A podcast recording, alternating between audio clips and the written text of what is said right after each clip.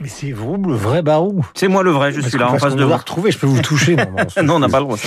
Volvo veut passer au 100% électrique d'ici 2030. Vous savez, Guillaume, dans l'automobile, il y a les marques 100% électriques comme Tesla, il y a les marques qui veulent progressivement mettre de plus en plus d'électrique sous leur moteur, comme Renault, Volkswagen ou plein d'autres. Et puis, il y a Volvo, qui s'inspire de Jaguar et qui dit que d'ici une petite dizaine d'années, il ne fera plus que de l'électrique, il sera passé du diesel, qui a fait sa première fortune, aux électrons, qui doivent faire les bénéfices de demain. On parle d'une vraie révolution, un vrai changement de mic, car on s'engage à renoncer au passé à essence sans avoir l'assurance de réussir le passage vers la batterie. Alors justement, est-ce que Volvo a une chance de réussir? Bah, je pense que oui, car plus on est gros et généraliste, plus c'est difficile, parce que le marché de l'électrique, c'est que 5, peut-être 10% demain du, de- du marché automobile total. Ça sera pas 100% en 2030. Et plus on est petit et sur des niches avec peu de modèles, plus on a par contre de chances de réussir, surtout si on est sur un positionnement relativement haut de gamme avec des voitures vendues chères à des ménages qui peuvent aussi avoir plus facilement que d'autres une deuxième voiture.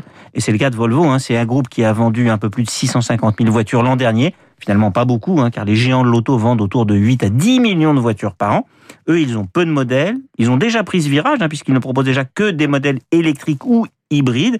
Et puis 2030, c'est à la fois dans pas très longtemps, mais c'est pas tout de suite non plus. Hein. D'ici 10 ans, le parc de bornes de rechargement aura par exemple véritablement gonflé. Vous savez, David, que dans le domaine de l'automobile, le pari du tout électrique est souvent une grande conversation. Est-ce que ce pari peut être rentable? Bah, difficile de dire aujourd'hui si un pari à 10 ans sera rentable dans 15. hein. Ce qui est sûr, c'est que ça peut être porteur en termes d'image de miser sur l'électrique. Un Volvo a longtemps eu le côté euh, la voiture la plus sûre, mais ça leur donnait un peu l'image d'un tank costaud, pas très design et polluant. Elles sont belles les dernières. hein. Alors c'est vrai, ils ont amélioré le look, mais aujourd'hui le côté écolo, ça compte de plus en plus, hein, surtout pour des voitures chères.